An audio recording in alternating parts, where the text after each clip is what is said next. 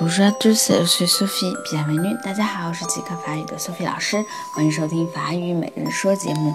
今天给大家介绍一句非常常用的话，你在各种小说、电影、电视剧里面都会看到。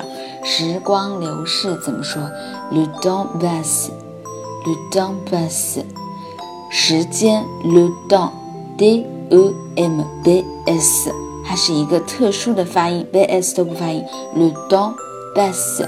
Bass b a s s e 是 bass 发生度过的变位，le temps passe 时间流过了，时间流逝。好，就这么一句话，非常简单，le temps passe，le temps passe，le temps passe。